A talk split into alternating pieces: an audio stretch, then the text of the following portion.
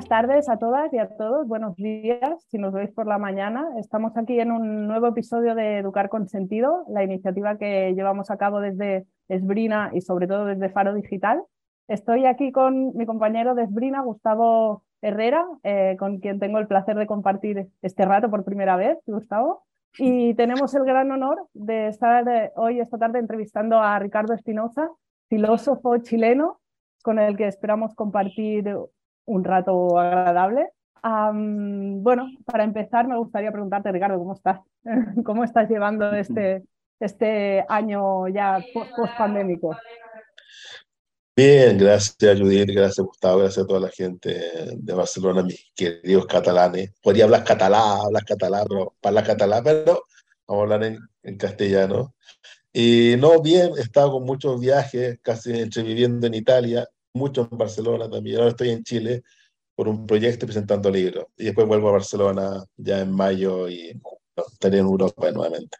Bien, bien, con, muchos libros, con mucho trabajo, como somos los intelectuales de redes sociales, Instagram, Twitter, entrevistas, conferencias, libros. Así somos. Somos gente de izquierda que trabajamos en el mercado capitalista de mierda. Así somos. Así sobrevivimos. Oye, eh, te, empiezo lanzando una pregunta súper amplia para que aquí te explayes lo que consideres, ¿vale?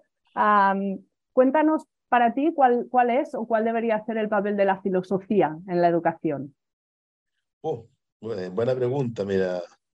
Eh, ayer lo hablaba con Villacaña, que es un filósofo amigo español, lo, hablamos que estamos acá en Chile. Eh, justo hablamos de lo mismo, mira, hablamos porque pareciera que no tiene ningún papel si todo el mundo quiere sacarse la filosofía, o sea, en España, en Chile, bueno, en Inglaterra, ni, ni, los alemanes tienen filosofía, a nadie le importa la filosofía, en Estados Unidos no está la filosofía, ni en Inglaterra. Entonces hay un discurso de la filosofía, pero en la cosa concreta, a nivel pedagógico, a nivel de los coles, de los liceos, según cómo se llamen los, los, sistemas de educación en distintos países, pareciera, hay un discurso, pero al final a nadie le importa la filosofía. Entonces, primero lo negativo y después digo lo positivo. Yo creo que a nadie le importa la filosofía por algo muy simple que viene desde los griegos en adelante.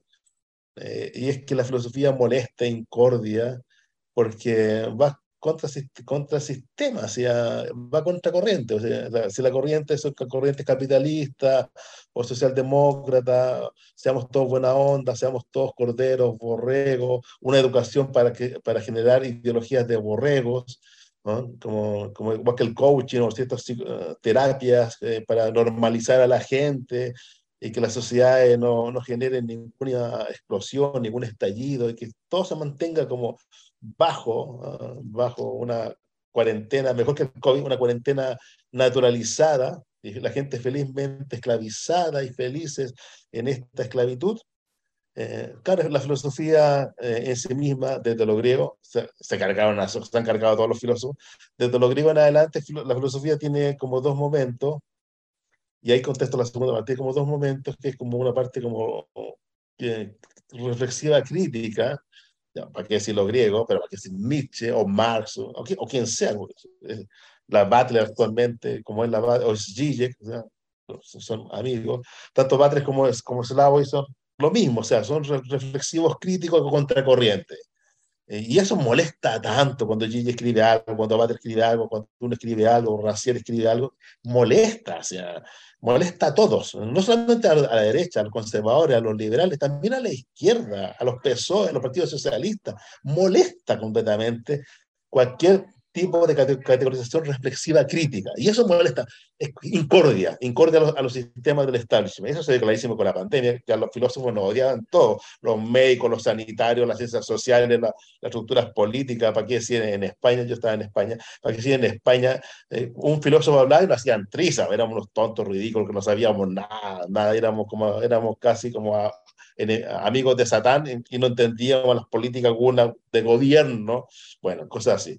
Y por otro lado, la, la filosofía tiene un momento que a mí me, me, fascina, que a veces se olvida, que la filosofía postula, afirma, como diría Nietzsche, como diría Marcos, que afirma, postula, eh, genera nuevos paradigmas, nuevos valores, valores, valores no, solamente reflexión crítica, como lo hace o Gilles, o sea, también tiene, eh, postula cosas, afirma cosas, crea, es creadora. Y eso también molesta mucho. porque te crea una nueva forma de, organizar la vida, una nueva forma de organizar la enseñanza, una nueva forma de, organizar lo político, lo ético, lo estético. Y eso también molesta mucho, porque sea, estos tipos no solamente critican, además postulan cosas como raras, idealizantes, que no son, no son factibles. Bueno, esos dos rasgos de la filosofía, que es crítica y creativa, crítica y creativa, para mí es fundamental en el ámbito de la educación, en el ámbito desde los niños más pequeñitos a los colegios, eh, formación primaria, secundaria, incluso al contrario, filosofía para todos. En, muchos países eh, hay como ingeniería para todos, o, lo que es peor, eh, como empresarios para todos el arquitecto tiene que ser empresario, el filósofo empresario, el educador empresario, el médico empresario, el arqueólogo empresario. Entonces, va a ser carácter empresarial es para todos, ¿eh? para venderse en la estructura de mercado.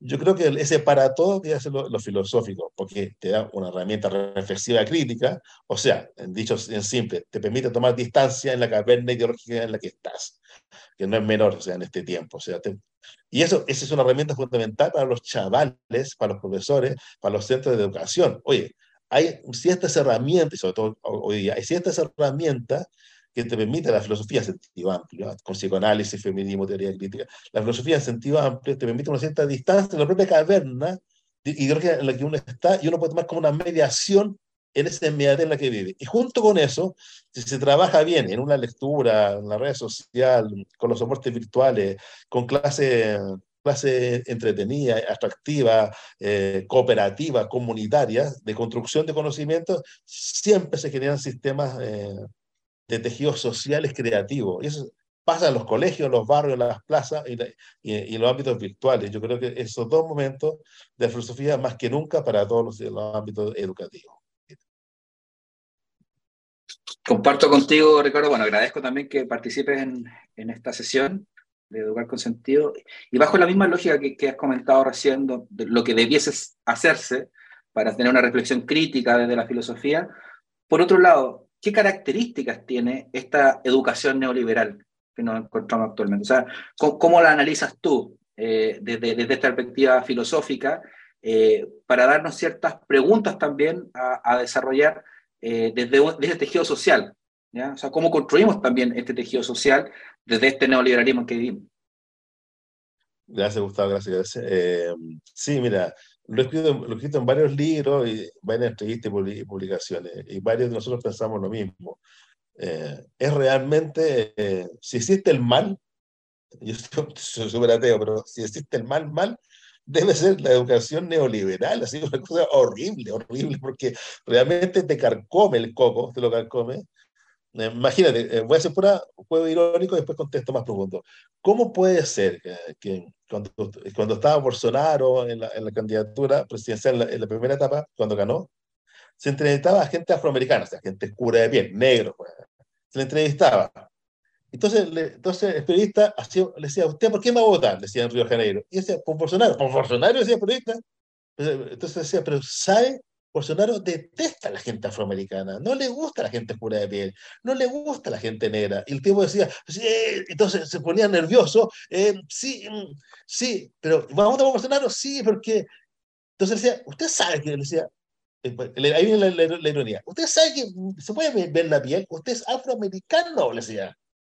Y entonces se mostraba a la gente, era como gracioso así de Woody Allen, y la gente está con el entrevistador y mira, se miraba la piel así. Imagina, se miraba como la piel, mm, decía, sí, eh, sí, sí, sí. Mm, eh, pero igual que Bolsonaro va a cambiar la estructura de Brasil contra Lula. Entonces, en el fondo lo que había era una construcción ideológica. Tan ideológica que llega a ser absurda. Eh, votar por personas que te, te destruyen, o sea, porque si era a nivel, a, nivel planetario, o sea, eh, por empresarios que, que, quieren capitalizar y te quitan todos los ámbitos de lo público, por ejemplo, en Chile, en Latinoamérica, también en España, en Madrid pasa mucho eso, con todo el gobierno, el gobierno del PP, Vox y Ayuso, que están usando modelos, en modelos eh, chilenos. Entonces uno dice, ¿cómo puedes votar por Ayuso señores, ¿cómo pueden votar por Ayuso si se cargó tanto sistema público, se cargó sistema sanitario, lo que, lo que pasó en la, en, la, en la pandemia, todos los abuelitos que murieron, las normativas que salieron, y, la, y Ayuso arrasa absolutamente, arrasa. Y capacito que, que, se le corte la cabeza al, al, gallego y llega a ser presidente de España, o sea, es increíble, o sea, bueno, esa, lo peor del modelo neoliberal que se da desde la Meloni, con Ayuso, Piñera, Bolsonaro. Eh, Trump, Trump pagó 800 millones de dólares para cubrir la historia de Estados Unidos y es probable que salga presidente de Estados Unidos. Bueno, eh, todas las tonterías, el nivel de estupidez, chapucería, ¿cómo la gente, cómo se pregunta, cómo la gente puede votar por un discurso tan estúpido? Cuando uno, yo estoy viviendo en Italia, la Meloni casi parafraseando a, Mussolini, oye, a, es como vos parafraseando a Franco. ¿sí? Eh, parafraseaba a, Mus a Mussolini, ¿no? muy, muy, muy inteligente. Oye, la gente decía, ¡ay, qué bien! El italiano, qué bonito, y la familia, la familia va a volver. Bien, la... Entonces uno dice, oye, o sea, estamos en el siglo XXI, gente ha formado, ¿ya? Muy formado. Primera Guerra Mundial, Segunda Guerra Mundial, Guerra Fría, toxicidad, muerte, estupidez, calentamiento global, capitalismo salvaje, migraciones, guerras por todas partes, droga, pornografía, juegos, to to todos los males. Y la gente, oh, qué bien, Meloni, ay, qué bien, Trump, qué bueno, mejor Ayuso va a salvar España de estos catalanes, de estos vascos, genial, qué bonito. Segundo dice, ¿qué le pasa? Bueno, es la educación neoliberal. Señores, ha llegado la educación neoliberal con todo a nivel planetario, donde se acaba la reflexión crítica, esa distancia, esa mediación sana para pensar, reflexionar, construir uno con el otro y para crear un sistema de gobernanza que sea para todos. Muy simple como es, para todos. O sea, el sueño de la socialdemocracia de los años 60, 70 en Alemania se acabó. Ese sueño de, de cierta izquierda actual se acabó de izquierda simplemente existe en Wikipedia, y toda la gente vive en esta educación plana, completamente plana, todo el día conectado a Netflix, yo no, yo no veo televisión, no veo series, todo el día gente, pues, todo el día gente conectada a Netflix, conectado a aplicaciones, en la inmediatez de la aplicación, en en la inmediatez de lo digital, en la inmediatez de la educación, es una educación inmediata, casi, casi con, con un componente psicoanalítico de histerización externa, y toda la demanda del humano, toda la demanda del humano se capitaliza en una aplicación rápidamente para ser saciada. Entonces uno viene en un simulacro de lo, de lo inmediato, con un nivel de estupidez y toxicidad total, completamente naturalizada, y en eso no, la, la izquierda, o como se llamen, no aprenden, realmente no aprenden, y todo el mundo conservadores van ganando con este tipo de creación de, eh, de borregos. Si Nietzsche está eh, muy, muy preocupado en el siglo XIX con todo el cómo crecía Lutero, cómo crecía el cantismo, el, el luteranismo en Alemania, en Europa, ahora explotó absolutamente con el mundo digital y con el capitalismo global, y somos un, un planeta eh, plano, inmediato. Cuando uno escucha a Putin, cuando uno escucha a Biden, a Xi Jinping, a los grandes líderes europeos, o los grandes líderes de América Latina, es para salir a, a, asustándose. Cuando uno ve a los grandes científicos y millonarios como Elon Musk, diciendo estupideces, es peor que esta película nos miren hacia arriba. Yo creo que esa es la, educación neoliberal y pues ese es el hallazgo y esa es la fortaleza que tiene. Y, y si no uno no, no, no, lo hace reflexivo, una crítica radical a este tipo de educación, estamos realmente perdidos, creo yo. Oye, Ricardo, um, hablabas de, de, lo inmediato, ¿no? De la inmediatez y de esta, sí. como esta um, este matrimonio feliz entre educación neoliberal y plataformas digitales, por esta sensación ¿no? de, de saciar rápidamente eh, lo que creemos que pueden ser necesidades. Así es.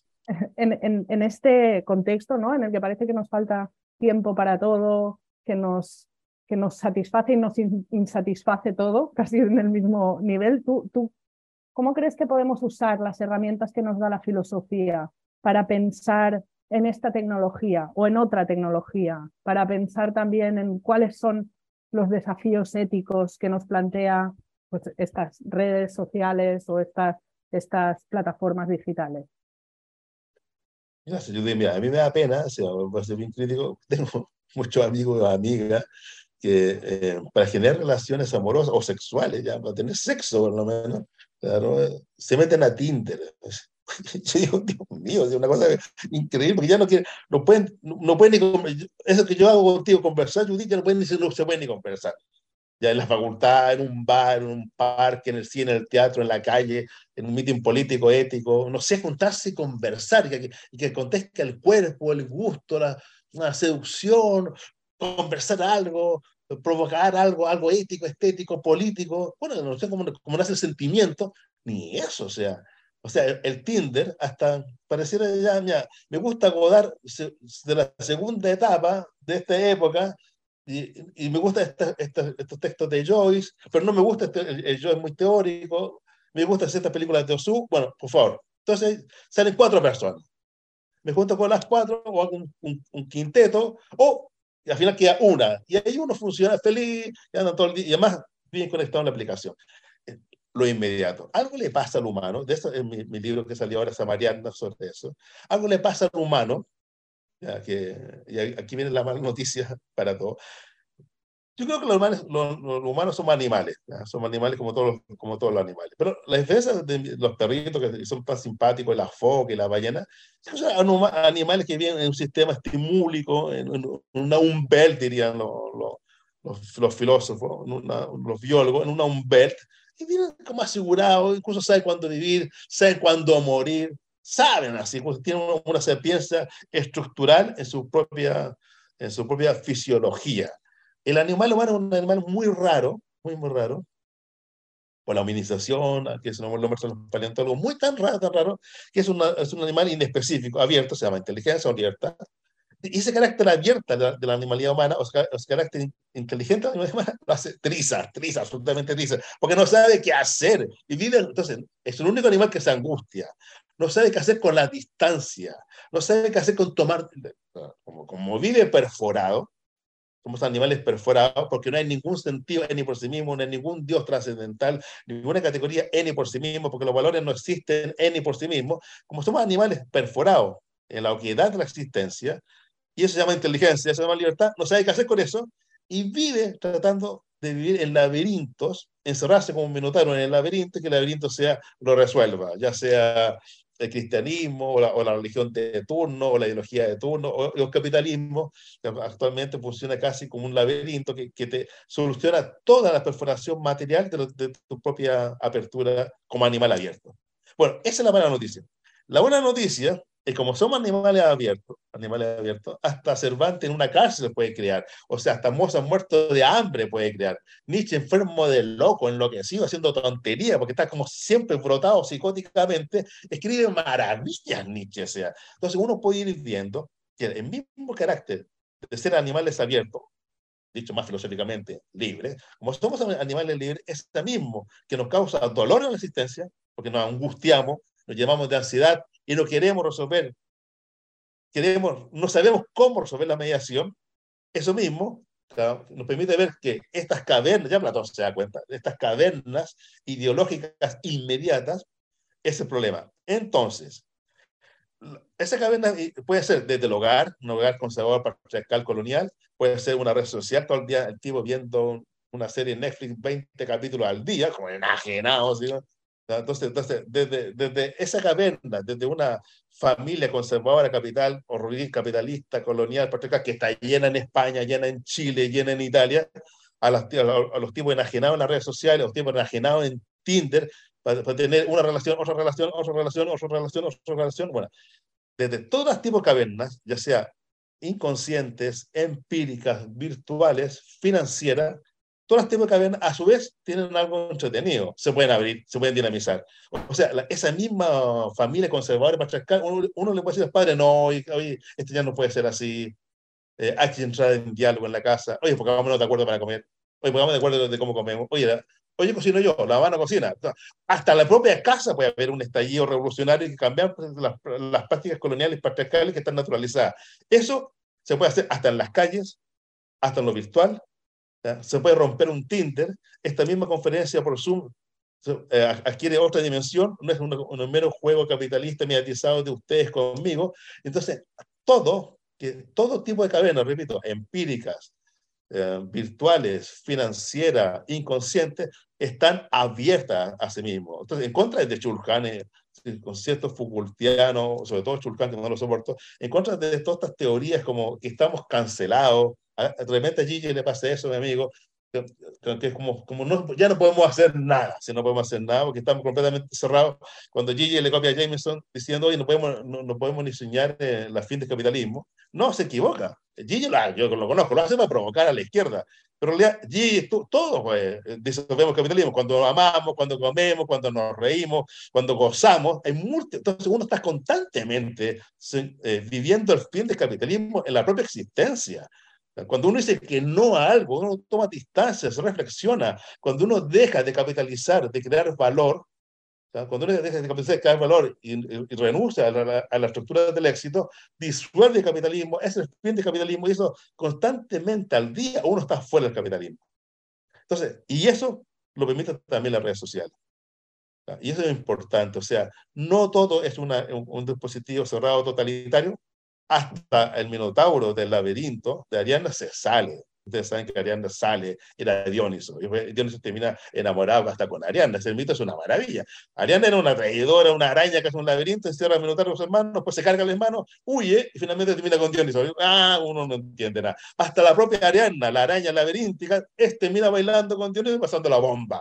Entonces, eso, no, eso es la buena noticia de la mala noticia. Ricardo, y de esa misma lógica de, disolver el capitalismo, ¿qué acciones sugieres tú para disolver este capitalismo, pero la educación ya superior? Tú como profesor universitario me imagino que lo vives desde la contabilidad y la rendición de cuentas, que, la cantidad de, no sé, de calificaciones, que cantidad de estudiantes que aprueban, reprueban, bueno, todo lo que implica la rendición de cuentas. Eh, bueno, ¿qué hacemos? Concretamente, ¿cuáles son tus sugerencias al respecto? Claro, que son puras sugerencias casi a los budiales, contracorriente. Por ejemplo, dejar todos los cargos. No tener cargo. El cargo es un juego, el cargo te genera un valor, el mundo se convierte en un mercado, acumulas cargo, acumulas valor, te sientes reconocido, te metes exitoso, el narcisismo se activa y ahí está la trampa. Oye, pero no se trata solamente de un rector, un ministro, un rector, eh, es como la película de, de Murnau, un pinche cargo, tengo un cargo de botones, como muestra Murnau, tengo un cargo de botones, un, cargo ridículo, el tipo se aferra al cargo y además se carga gente, molesta a la gente, lo molesta a todo, capitaliza, es patriarcal, quiere hacer mil increíble por un pinche cargo. Ah, entre comillas, podría entender que tengo un tremendo cargo, me quiere un rey, quiere un poderoso, hasta pinche cargo. ¿Por qué? Porque el cargo se mete en la, estructura, repito, de, valor de acumulación en esta ontología del mundo mercado. Y por eso a la gente se le falla el coco. Dejar los cargos, dejar de capitalizar. Eh, en, la universidad, como tú, lo has dicho muy bien, Gustavo, la universidad, mira, voy, a, voy a ponerme pesado. Las universidades son casi el, ámbito de la reproducción eh, eh, de, de los peores capitalismo. Eso es lo que pasa. Es parte de la maquinaria de los borregos. El médico borrego, el arqueólogo borrego, el científico borrego, el filósofo borrego. borrego es ridículo. O sea, no, eh, no pasa nada en la medicina, no pasa nada en la arqueología, no pasa nada en la filosofía, no pasa nada en el psicoanálisis. Todo lo que está en el ámbito académico no pasa nada porque es meramente reproductivo. Y están todos, está el Banco Mundial, el Banco Mundial está regulando, le pasa una zanahoria, aquí hay premios Nobel, aquí hay centro de investigación, aquí hay, todos tienen grado 2, todos tienen publicaciones Easy, Cuartil 1, Cuartil 2, Scopus Cielo, Easy Thompson, todos tienen estos libros, el libro de impacto acá, el libro acá, articulaciones, grupos. Al final, las universidades y los académicos se convirtieron en empresas, empresas que quieren valor, compiten entre ellas. Bueno, todo esto es la anti-universidad. Entonces, la universidad sigue con el proyecto empresarial constitutivo, simplemente reproduce lo peor del capitalismo y que lo que hace es una máquina a los Chaplin de generar borregos del sistema. Entonces, si la universidad sigue siendo esta, aquí se la universidad.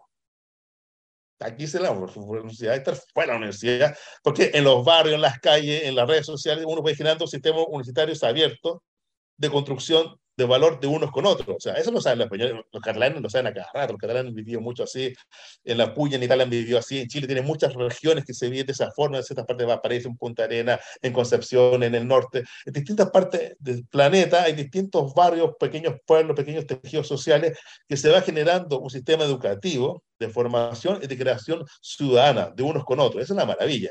Si la universidad sigue con eso, nada con la universidad, simplemente uno está ahí simplemente para hacer, es como, es como, es como un supermercado la universidad, un supermercado que te, que te genera eh, sistema, te endeuda, te genera unos conocimientos de porquería ridículo, debe ser ridículo porque no, no, no, no pasa nada con ese conocimiento, además se te impide formalmente crear. Y, la universidad hay, hay, que educar y hay que crear. ¿Y, ¿Y, cómo se crea? Se crea junto con el otro. Entonces, la universidad sigue en el ámbito empresarial, está liquidada completamente y hay que dejar los cargos, hay que dejar de capitalizar, hay que, dejar, hay que hacer buenas clases junto con el otro. Eh, Kant decía, eh, cuando en los textos de pedagogía, Kant decía algo muy bonito, decía Kant, comienza la clase, no haga nada. Imagínense, imagínense, imagínense ustedes en una clase, están todos los chicos, no sé, la medicina, ingeniería, en derecho, no hacen nada más de 20 minutos. Esa es la, idea de Kant. Como no hacen nada, absolutamente nada, la gente se aburre. Y solamente en el aburrimiento, en la distancia, podría empezar un proceso educativo, obviamente. Creo que dice Ortega, el Quijote en la escuela. Ya Ortega, que era medio raro, aristócrata, rarísimo, pero era más listo que hambre, sabía que el proceso educativo va con creación, con juego, el Quijote en la escuela, el sentido fuerte del mundo iberoamericano. Bueno, los grandes filósofos, los grandes intelectuales, los grandes médicos, los, grandes científicos, cualquier tipo que sea grande en cualquier ámbito, sabe que lo que pasa en el aula universitaria es un trato con el otro, donde se genera un conocimiento en conjunto y se abre una dimensión casi trascendental desde, esa, desde ese plano de inmanencia que es tu propia universidad, tu propia estructura de los tiempos, tu propia ciudad, tu propio código, tu propia lengua. Desde ahí se abre. Si uno no tiene claro eso, mejor que se dedique a otra cosa. El problema está que, que los rectores de universidades son peores que, que, que los, los, sistemas de gobierno. O sea, tienen los sistemas de gobierno que tiene tu país y tienen los rectorados que hay, que son, dan vergüenza, absolutamente. Ah, ni, quiero decir de España con su sistema de, de, de gobernanza y su sistema de, rectorado. Dan, para que sea Sudamérica, para que sea Chile, que son, realmente es vergüenza. Ricardo, disculpa, ahí Sí, eh, y sobre lo mismo, sobre el proceso de creación. Bueno, tú sabes el fenómeno de la inteligencia artificial, que emergió y está ahí, y está presente, y de alguna manera está amenazando la forma en que el profesorado puede o no puede hacer clases, cómo tienen que ser las actividades. ¿Cómo ves este fenómeno de, de, la, de la, llamada inteligencia artificial? Porque, Muchas gracias, el debate. Me, hace, me hace ruido también el concepto de inteligencia y que además es artificial. No sé cómo lo ves tú. Claro, ya, ya todos estamos, estamos hablando sobre eso. El otro día mi hija lo hizo delante, delante mío, mi hija. Mamá, fíjate, mira, voy, voy a colocar, explíqueme la filosofía de Slavoj Žižek de Ricardo Pérez Lola y apareció. Tres páginas, una maravilla, y te la regalo. Yo la miré y se la envié a Gigi. Y Gigi me decía, genial, Ricardo, o sea, genial, o sea, eres tú que me explicas a mí. Imagínate, es absolutamente una maravilla contra el sistema. la inteligencia, eh, la, la, como tú dices, Gustavo, la inteligencia. Primero, ¿qué es lo que es la inteligencia? Yo creo que la inteligencia se puede entender de muchas formas. No, no creo en, en, estos juegos de inteligencia emocional. Yo creo que la inteligencia simplemente es una es la propia animalidad abierta. O sea, dicho simple, eh, contra los heideggerianos, es como un momento técnico. Mira, si el animal humano no fuera inteligente, y había muchos eh, juegos de humanización que no eran inteligentes, fracasaron todos. Estaba, estaba la foresta, después estaba la sabana, la glaciación, en la caverna, entonces como foresta, sabana, caverna, y ahora estamos en el ámbito del capitalismo burgués, y ahora con la destrucción del planeta estamos viviendo en un desierto planeta, entonces eh, han habido como 40.000 años distintos niveles, ¿verdad? Desde los primeros, los prehumanos, en la foresta, sabana, caverna, estructuras capitalistas, yo creo que estamos destruyendo todo y ahora vamos a un desierto generalizado, un desierto total por el sol, por el calentamiento global, por el que no llueve, por el cambio climático, de cierto sentido de la cabeza, de cierto sentido que la gente viene el mall para que el mall, para que el mall lo, lo, salve. Entonces, desde el mall al desierto, entonces son como distintas estructuras, distintas formas en que ha, vivido el prehumano y el humano. En y pasa que la inteligencia, como somos animales rarísimos, entonces la inteligencia simplemente es la propia perforación de la animalidad, y esa perforación de la animalidad, si no salgo adelante, me liquido. Y, y, fracasaron muchos de prehomínidos, fracasaron, los neandertales se fueron a, la mierda después de, de, de, la glaciación con el mundo de las cavernas, Entonces salieron, algunos pudieron salir, algunos los sapiens, después los sapiens Bueno, entonces parecía que la inteligencia es una forma de estabilizarse en el medio. ¿ya?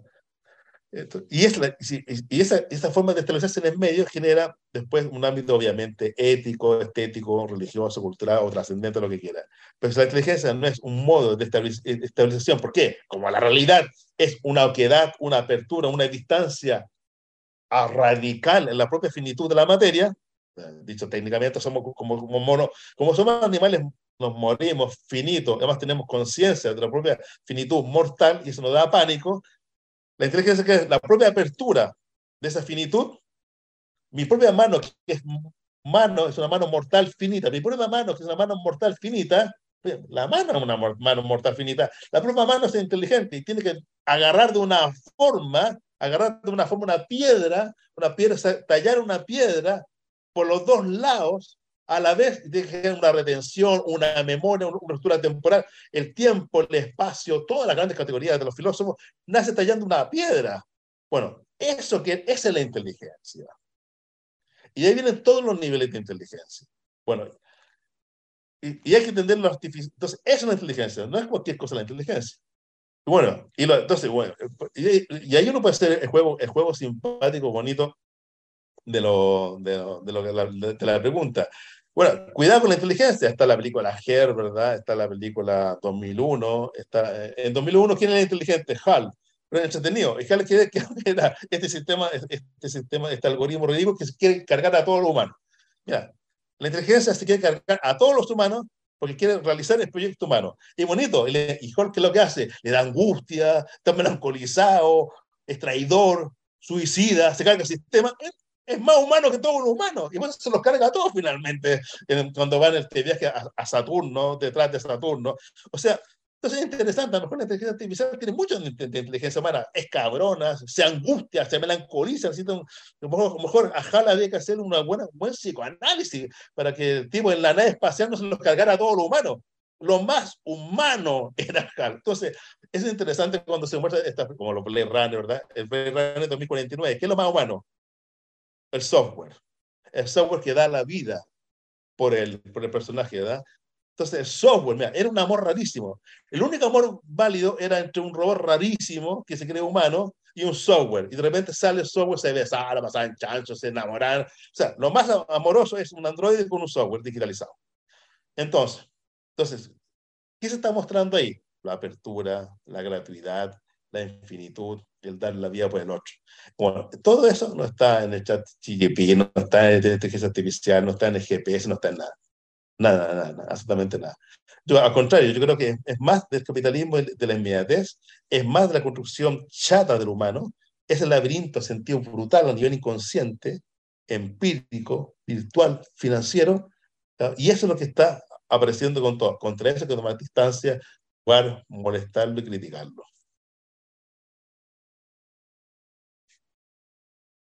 Es, eh, fascinante y demoledor al mismo tiempo. Eh,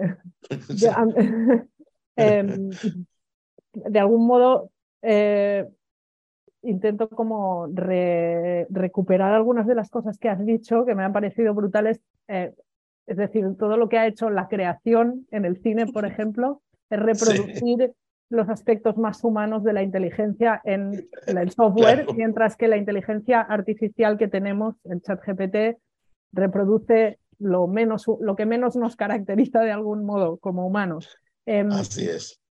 Y, de alguna manera, como, como ha trabajado mucha gente que, que, sabe de esto mucho más que yo, ¿no? Como, como estos instrumentos de la tecnología reproducen determinados rasgos intencionados del, del ser humano, determinados sesgos, eh, sabemos cómo se entrenan o intuimos cómo se entrenan los algoritmos que luego nos responden qué dice Ricardo de Sisek. Eh, Pero fue eh, increíble. A Gigi le encantó bien Ricardo, me decía. Claro, y, y, y, lo, pensaba en relación con lo que decías antes, que, que me gustaba mucho, ¿no? De, de, cómo, cómo subvertimos este orden, a la pregunta de Gustavo, ¿no? De qué hacemos desde la universidad, y tú decías, no tomemos ningún cargo. Em, pero pienso, esto lo podemos hacer quien lo podemos hacer. eh, tampoco se, se, reparte equitativamente quién puede decidir no tomar un cargo. Quizá el cargo de rector, obviamente sí podemos decidir no tomarlo, pero hay otros cargos em, que, que, para mucha gente tomarlo o no puede depender su supervivencia. Y para nosotras eh, tener que publicar en determinados sitios en un momento de nuestra carrera académica eh, implica quedarnos o tenernos que ir. Entonces, ¿cómo lidiamos con eso para que no nos, también para que no nos hunda eh, en el cinismo, ¿no? De, de, decir, bueno, da igual, si igualmente lo voy a tener que hacer, o ¿cómo, cómo, cómo, qué brechas encontramos para poder sobrellevar también que a veces tenemos que, que hacer cosas con las que no estamos de acuerdo eh, y que no son tan electivas como poder tomar un cargo o no, sino que son al final tener que participar de determinadas dinámicas que, de las que depende nuestro trabajo, la, que podamos quedarnos haciendo nuestro trabajo. ¿no? ¿Cómo, ¿Cómo sobrellevamos esto? Bien, gracias. Acá salió un libro en Italia que se llama eh, Nosotros, Manual para Participación y Capitalismo. Y ahí, a veces se lo envío de regalo para que los tengan ahí. Eh, el libro termina, con Nietzsche termina el anticristo con una maldición contra, contra el cristianismo, que es muy famosa, la maldición, los siete artículos de Nietzsche, lo habían escondido, no querían publicar. Yo termino el manual con, con una maldición contra el capitalismo eh, y con siete artículos contra la mentalidad capitalista. Entonces, yo lo pensé como apotropaico, así que te haga bien, lo puedes recitar, lo puedes sacar del libro y desplegarlo en tu habitación ponerlo en tu cama, no poner una cruz en tu cama, poner, poner los, siete artículos y tú, y tú veas que tú eres el cabrón capitalista. les cuento una mala noticia, no es Trump, no es Ayuso, oye, no es Meloni, ¿sabes qué? ¿Sabes? No es Piñera. No, no es Piñera. No, no es Xi Jinping, menos Putin, que no tiene nada, el pobre más pobre que una rata. No, no, ¿sabes? no es eso, esa más histerización. Lo ponemos afuera, ¿sabes? El capitalista es uno. El capitalista es uno y uno que se traiciona constantemente, y pues uno vive sin Dios, se siente tironeado, se histeriza, no, no quiero hacer esto, pero lo hace, se llena, se llena de culpa, se melancoliza, dicho técnicamente como el psicoanalista. Entonces uno vive melancolizado, se siente culpable, luego se siente en deuda, porque uno dice, yo no quería hacerlo, pero lo hago. Y aquí hago un poquito más, un poquito más profundo el análisis. Marx pensaba, en el siglo XIX, que Marx era muy buena onda, muy buena persona, entonces pensaba, Marx pensaba que la ideología es un problema de conocimiento. Mira, la gente no sabe lo que hace y por eso lo hace. La famosa definición de ideología. Entonces, el problema profundo el problema de conocimiento. Es que no sabe lo que hace. Entonces, Marx pensar, buen platónico, una buena educación, la gente va a salir. Ah, mira, me soy bien educado, ya no voy a ser un, patriarcal horrible, un colonial horrible, un capitalista horrible, porque lo sé, tengo conocimiento. ¿Qué nos trae el siglo XX con Lacan y con Gille? Oye, que dice, la gente dice así, oye, mira, yo sé, igual lo hago. Entonces ya se acabó el siglo XIX, siglo XX. Bienvenido siglo XX, señor Marx. No, sabe, no se trata de conocimiento, no, no se trata de conocimiento, se trata de una práctica de vida. Que tú no sabes, sabes que eres un capitalista, colonial, patriarcal, lo sabes, dice, me da una pena enorme, pero lo haces. ¿Eh? Y lo hace, y lo hace. Y más, como diría Lacan, lo hace con goce, más gozando haciéndolo. Y después te sientes mal, vas a una terapia, vas a un dinero, como diría Gille, eh, no sé, defiendes a la foca, cinco, unos 10 euros para los niños de África, una cosita para acá, me tomo un Starbucks. Entonces, hace un cierto cosas de tipo capitalista, ridícula, así como de, de, caridad, te sientes un buen cristiano, un buen europeo, mejor dicho. Entonces, la, la, la gran enseñanza de Lacan y ¿sabes? En la ideología no es conocimiento, es práctica. Y dan pepino que lo sepa. Igual lo hacen. ¿Por qué? Porque está en el trabajo. Claro, está en juego el trabajo. Y a lo mejor mi pareja me va a dejar, pues el tipo está cesante. Yo soy feminista y no quiero un hombre patriarcal, pero si no tiene dinero, no lo voy a mantener yo, para afuera te digo. Entonces, entonces está lleno de cosas rarísimas que no, empiezan a funcionar. Y después está en el siglo XXI, que es lo que pienso yo, que es más, más radical que, que yo pienso que no se trata ni de conocimiento ni de práctica. Mira, se trata de conocimiento ni de práctica. No es siglo XIX ni siglo XX, no es Marx ni Yeye. Yo creo que, que la ideología es algo más patético incluso. La ideología es como algo, mira, me funcionó esta cuestión así del cargo y no quiero soltarlo nunca. Pero te puede funcionar otra cosa. Te puede funcionar ser, eh, no estar en la universidad. Te puede funcionar hacer buenas clases. Te puede, o sea, cualquier sistema que te estabilice el hoyo que te perfora materialmente la existencia, ya sea de ser monje, altruista, feminista, psicoanalista, un puto cabrón, capitalizador acá, se estabiliza y lo, lo agarra y te afirmas ahí a esa estructura. Porque es tan fuerte la finitud, la mortalidad del animal humano, que la ideología es una construcción técnica. Para, para es un laberinto que tú te sientes eh, a gusto en eso. Entonces, yo creo que Marx muestra un momento de la ideología, y la muestra otro, y yo estoy mostrando otro. Entonces, yo creo que por lo mismo, Judith, eh, es lo que decía al comienzo, hay múltiples formas de estar viviendo bien, a gusto, contigo mismo, pero es fundamental lo creativo. Y lo creativo que es una mediación con el otro. Entonces, si no hay una mediación con el, con el, voy a decirlo fuerte, con el otro a nivel sexual, social, sexual en sentido fuerte, ¿qué es lo que es el otro? Sexo, ¿qué es lo que es eso? Pulsión, que el otro me pulsa. Desde la cama puede ser, del acto sexual, de la cama, de una sonrisa, de una broma, de un congeniar con la mirada, de un construir con el otro, o sea, desde la cama a a, tomarme un café con el otro. o sea que no quiero seguir capitalizando, voy a tomar un café con mi amigo, o sea. No sirve absolutamente para nada, así. La gente en la caverna, como estaba aburrida, pinta. El arte nace porque estoy aburrido en una caverna glaciada. Y están los tipos que van a casar, que son los más fuertes, y están los más débiles que están adentro, cuidando a las crías, y son esos más débiles que están adentro, son los artistas, los filósofos empiezan a pensar, a tirar pintura por la boca, pigmentación por la boca, hacen los bisontes que quieren comerse. O sea, toda la, cultura nace en la cadena glacial porque los más débiles eran los más fuertes. Y los que, los que más fuertes salían a cazar eran los más débiles.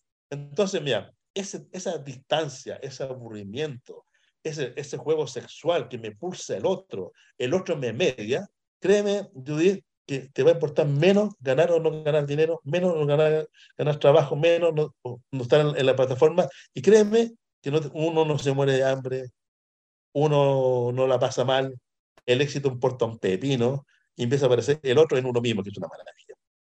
Por ejemplo, una cosa bonita que tienen los italianos, también algunos españoles, en Cataluña lo he visto bastante, he estado mucho tiempo en Cataluña, que los pueblos, da lo mismo que gobierne eh, uh, independentista 1, 2, 3, o traidores de Ciudadanos 1, 4, 5, o, o, o, el que esté gobernando Zapatero, o el tonto Aznar, o el ridículo Rajoy, o que venga, ellos da lo mismo, porque algo pasa en los pueblos catalanes cuando uno se mata por, la, por los Pirineos, sea, para adentro, para la zona de Cadaqués, lo mismo en Italia, cuando uno se va a la Calabria, a la Puya, a la Chichilia, oye, cuando uno conversa con, con los alcaldes, la gente, o la Meloni se ríen a carcajadas, ¡ah! Se ríen, ¿qué la chica gobierna? Le van a cortar la cabeza, le importa un pepino la Meloni. Y tú dices, tú eres de derecha, sí, soy de derecha, y se ríen de la Meloni. O sea, no importa nada, porque como se vive a escala humana, entre ciertos pueblos de Cataluña, en ciertos pueblos de la Huella, como si a escala humana, desde, desde el síndaco al que limpia, todos se conocen las formas de hacer la comida, la forma de comprar la patata, de hacer la tortilla, el, el, el, pescado, el fruto di mare, cómo se hace este peche, esta pasta, cómo se, uno toma café, uno se ríe a carcajada en la mañana, importa un pepino el trabajo. Todo, el carabinero toma, se ríe contigo porque no hay ni, no hay ni delincuencia. Entonces, el, entonces algo pasa en los tejidos humanos de, los, de ciertos territorios de Italia, de Cataluña, de España, de Francia, parece en Latinoamérica es muy fuerte eso. Entonces, ese pequeño tejido humano te permite una vida no capitalizada en, que realmente el otro te constituye. De repente dice, eh, profesor, eh, no, cuesta nada, llévese gratis, este gran, y, y, gratis, y empieza a funcionar el trueque, la gratitud, la, la amistad, el cariño, y todos estos miedos que uno tiene, como de, que me voy a quedar cesante, que no produzco, me, no produzco, eh, cambia, cambia, créeme que cambia. Créeme que hay, hay que hacer el juego. Es como, ay, va, voy, a, voy, a, intentar lo que hizo Ricardo durante seis meses. Créeme que te vas a asustar, te da pánico. Y después dices, oye, no pasa absolutamente nada. Al contrario, lo pasa mejor. He conocido gente brillante y la vida pasa por el otro y puedo vivir con menos dinero, mucho más austero, mucha más calidad de vida, riéndome más contento. Oye, la cuestión pública funciona, la pasamos bien en la plaza, lo paso muy bien en la calle. ¿Qué manera de reírme con el carnicero? ¿Qué manera de reírme con el tiempo que limpia? Y te empieza a cambiar todo este tema. Y así funciona. Y así funcionan todos estos pueblos. De pequeños países funcionan así. Eso a la universidad. Ricardo, y, sobre lo mismo, ya como para, para, ir cerrando, bueno, agradecemos tu tiempo. Eh, por lo menos para mí siempre es grato escucharte, eh, porque hay una, hay una puesta, para mí, una personal, hay una puesta en escena cuando tú hablas. Así que también lo, lo, veo ahí y lo siento como aquello. Eh, y, y, bueno, y esto tiene que ver con educar con sentido. Voy a hacer una, una pregunta un poco extraña, pero entonces, para ti, ¿qué sería educar con un sentido? Con un sentido crítico, con un sentido contrahegemónico, con un sentido antipatriarcal. ¿Cuál sería esa educación que tendría un sentido, o mucho sentido, pero que tendría algo? Bonita tu pregunta. Contesto como vivencialmente. Yo vengo de una, no, Gustavo lo conoce, yo vengo de un, lugar de Valparaíso que es muy pobre, muy pobre y peligroso, donde vive mi madre, se llama Playa Ancha. Playa Ancha, eh, Judith, es más complicado que Hospitalet. Más complicado que Hospitalet y Raval juntos más complicado. Cuando yo ando en el rabar me río carcajada, ando abrazado con los locos, güey, con unos, una, un tipo con unos huesos en la cabeza. Me abrazaba con los tipos con los huesos en la cabeza y me reía carcajada. Eso no me causa ni miedo. Porque Playa Ancha es duro. Cuando uno vivió en Playa Ancha, Marsella, Barcelona, Nápoles, como Río Janeiro, como de Estambul, es como de niño. Eso es lo, lo entretenido de vivir en Playa Ancha. Entonces, cuando uno vive en Playa Ancha, uno puede entender que realmente mi madre eh, sigue viviendo en Playa Ancha, con, 79 años incluso, y no quiere salir de ahí. Y cuando uno está en la calle, está el narco, está aquí, yo llego a verla, no, Ricardo, te hemos visto en las redes sociales, a veces, no, pero cuidamos a la mamita, cuidamos a la mamita. Entonces, hay un tejido que lo llamamos nosotros. Hay un nosotros fundamental a una escala increíble que mi madre, mi madre se siente más segura ahí que en el barrio más pijo de Santiago. Bueno, y eso es muy fuerte. Y entonces, es, eso es fundamental para darle un sentido a la vida. Los sentidos no son ni por sí mismos. Cuando uno cree que el sentido es ni por sí mismo, se traiciona. Todo sentido ni por sí mismo es una construcción ideológica. Es así, es una construcción ideológica que están, que están, que están naturalizadas. No es así, los sentidos se van construyendo con el otro. ¿Por qué Nietzsche, que era un tipo muy complicado, solamente encontró paz en Silmaría? En Silmaría, que es lo que María es la Alta Engandina, viene Milán, el norte de Italia, sigue uno subiendo por el lago di Como, llega a las montañas, llega a los Alpes. Ahí están los famosos lagos, está el lago Silmaría, está Silmaría, el lago Sivaplana, Sivaplana, después viene Saint Maurice, el lago Saint Maurice. Nietzsche encuentra ahí, a, 2000 pies, a 6.000 pies de altura en su lenguaje, encuentra una tranquilidad enorme en un pueblo de 200 personas, que eran 200 que hablan romanche, un latín, una, entre un latín antiguo italiano de estos, y ahí encuentra, ¿qué encuentra? Un hotel rarísimo, gente muy simpática, lleno de vacas, lleno de lecherías, y Nietzsche aprende romanche, pasaba bomba con ellos, era amigo de los párrocos, Nietzsche, amigo de los párrocos, hacía eh, guías turismo, subía, bajaba, andaba por todas partes, y Nietzsche se hizo el, el alemán que, que peleó contra Lutero, que el que mató a Dios, es que mató a Kant, es que mató toda la estructura moral kantiana horrorosa del deber, es que rompe con su padre Wagner, que rompe con todas las estructuras histéricas capitalistas del wagnerismo, está viviendo en un pequeño pueblo donde una persona pasaba bomba amigos de todo, cuidando de la cabrita, así como, como, como Heidi, cuidando la cabrita, el caballo, la leche, sabía el nombre de la gente, hacía guías turísticas, llevaba a todas las personas por todas partes, ahí se siente el eterno retorno en el lago Sibaplano como una piedra, ahí se siente que el uno es un otro que te construye, es el eterno retorno, es una sensación que vuelve donde hay un otro, el viento, el lago, la brisa, el otro, la vaca, la leche, la comida, el romanche, múltiples gestos que retornan, se actualizan, y Nietzsche dice, no estoy solo, o sea, y le aparece toda una idea preciosa. Esa es una forma de educar con sentido. Cada uno debe descubrir su Silmaría. Yo lo descubrí en Poliñana Mar, este pueblo que está en la Puya. Otros lo descubrirán en un barrio de Barcelona, otros lo descubrirán en París, otros lo descubrirán en una calle. ¿Qué es lo que es Silmaría? Son formas de vida en que uno da un sentido unos con otros, nos pulsamos, nos constituimos, nos sonreímos, peleamos, porque siempre está la pelea. En la estancia, en la estancia vamos construyendo un sentido y eso es la, única forma que yo veo de salir adelante. Nosotros veo como una construcción ideológica que no sirven para nada, los grandes relatos no sirven para nada, eh, los, los, que quieren salvar el planeta como un gurú, que se creen los nuevos Cristos, los Pablo Iglesias no sirven para nada, absolutamente para nada, y todo este juego de, de, reproducción cristiana, el problema que tiene la CLO o la biopolítica, la, las grandes teorías filosóficas que quieren, que, que quieren ser un nuevo cristianismo, con nuevos redentores, con nuevos salvadores universales, neutrales, no sirven. La construcción es de abajo hacia arriba. Las instituciones son instituciones biopolíticas. Entonces, un barrio que es una institución sana, biopolítica, se construye con el otro. Y ahí el Estado no es algo por encima, el Estado se construye en un barrio, en una red social. Es una institución biopolítica, es un Silmaría que estamos en esa tensión corporal, físico, con ese sol, con ese viento, con ese lago, con esas piedras, con esa forma de hablar, con esa forma de pelear, de discutir, de tomar leche, de comer, vamos viviendo unos con otros. Ahí nos amamos, follamos, reímos, peleamos, construimos lo estético. Ahí nace la institución. Eso es, es la construcción con sentido. Ya lo que yo propongo, por lo menos.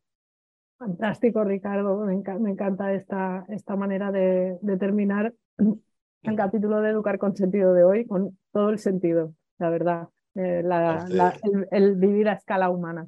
Eh, así que te agradezco, te agradezco muchísimo tu tiempo y tu sabiduría, que la hayas querido compartir con nosotras. Y nada, espero que nos podamos ver en Barcelona pronto. El 15 de mayo ya estaré por ahí, ahí ya no, no, no presentando libros, conversando. me encanta Rabat, en el Rabat, en el Born, estaré metido por ahí. En los pequeños bares me pueden ver, van a ver por ahí. Muy bien, pues muchísimas gracias. Gracias, Ricardo. gracias, Judith, son, son geniales y ya lo quiero mucho. Construir con sentido. No, no, se preocupen por la contabilidad, créeme, no se preocupen por la contabilidad. No, se preocupen, es un juego, es un juego de, del miedo, el miedo. Para fuera el miedo. Paro la grabación ya y podemos quedarnos. no, no está ahí. Ya, muy